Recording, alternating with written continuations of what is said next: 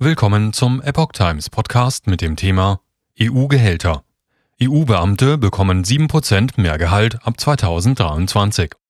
Eine Analyse von Lydia Röber vom 9. Januar 2023.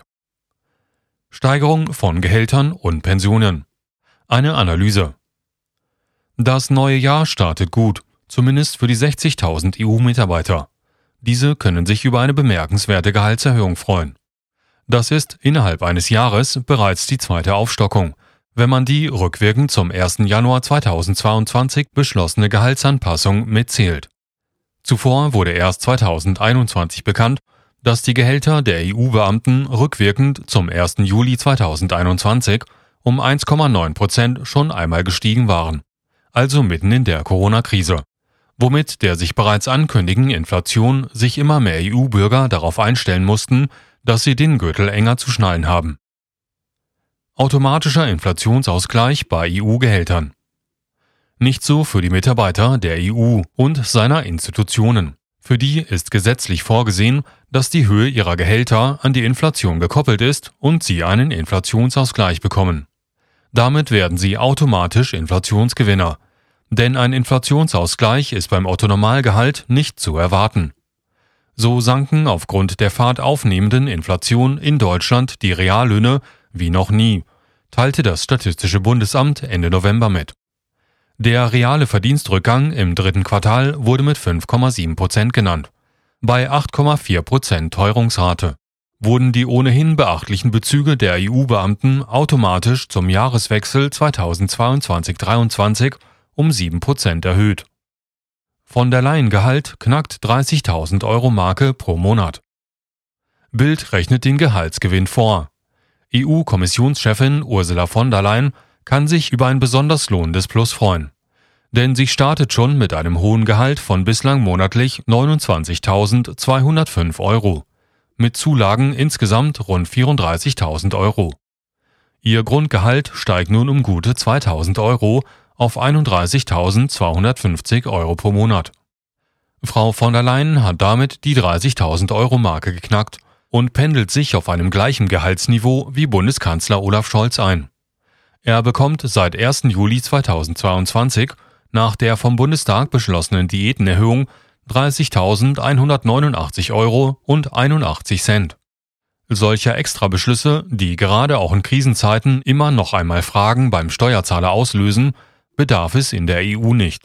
Denn seit 2013 ist in der Europäischen Union festgelegt, dass die Gehälter automatisch an die Inflationsraten in Brüssel und Luxemburg angeglichen werden. Ein sich wiederholender Vorgang, der nicht weiter hinterfragt wird und für die EU-Bediensteten so etwas wie Normalität darstellt und in der Öffentlichkeit kaum thematisiert wird. Legitimer Automatismus oder unverschämte Selbstbedienung.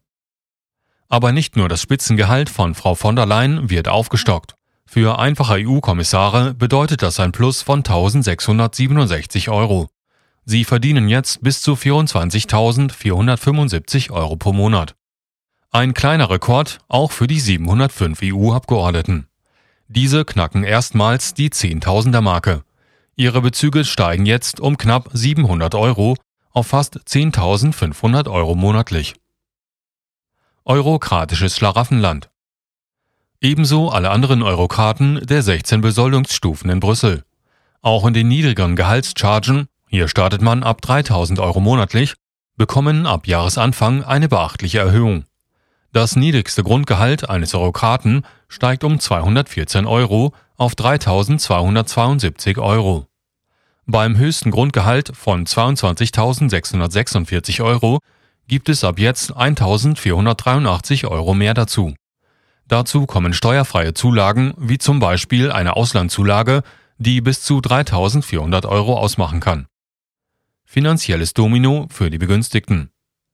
Wer sich jetzt schon aufregt über dieses automatische Gehaltsplus, das komplett abgekoppelt zu sein scheint von denjenigen, die all das finanzieren, der hat hierbei noch gar nicht den Dominoeffekt beachtet den diese Anpassungen der Gehälter auf weitere vom Steuerzahler zu tragenden Kosten haben.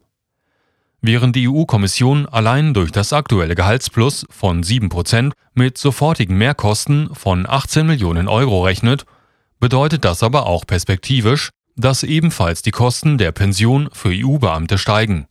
Bild nennt es völlig aus dem Ruder laufen. Mit Gehalt steigen auch Pensionsansprüche der EU-Beamten.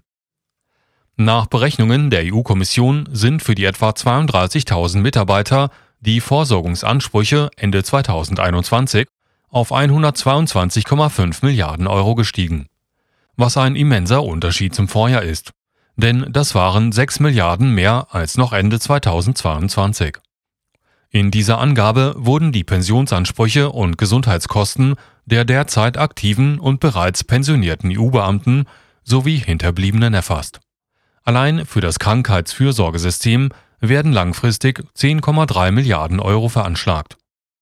Die automatische Erhöhung von Gehältern und Pensionen in der EU muss weg, forderte Michael Jäger, Generalsekretär des Europäischen Steuerzahlerbundes und kritisierte laut Bild bereits im vergangenen Jahr, dass es sich bei den Gehaltserhöhungen um eine schamlose Selbstbedienung der öffentlichen Hand handle.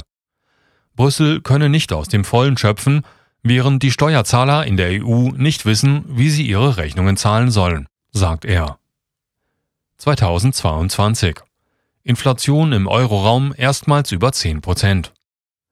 Die Inflation war im Euroraum im Oktober 2022 erstmals seit der Euro-Einführung über 10 Prozent gestiegen, konkret auf 10,7 Prozent im Vergleich zum Vorjahr, wie das EU-Statistikamt Eurostat mitteilte. Teuerungen übers Jahr in solchen Größenordnungen sind für den Normalverdiener im Alltag kaum zu bewältigen. Diese müssen aber auch noch durch die Steuern für die Pensionen und Gehälter von EU-Beamten inklusive automatischen Inflationsausgleich aufkommen. Während die politische Führung der EU Einsparungen von den Bürgern in Krisenzeiten verlangte, ging sie selbst nicht mit gutem Beispiel voran, so Jäger. Der kommentiert, das zeigt, wie sich Europa von den Menschen entfernt hat.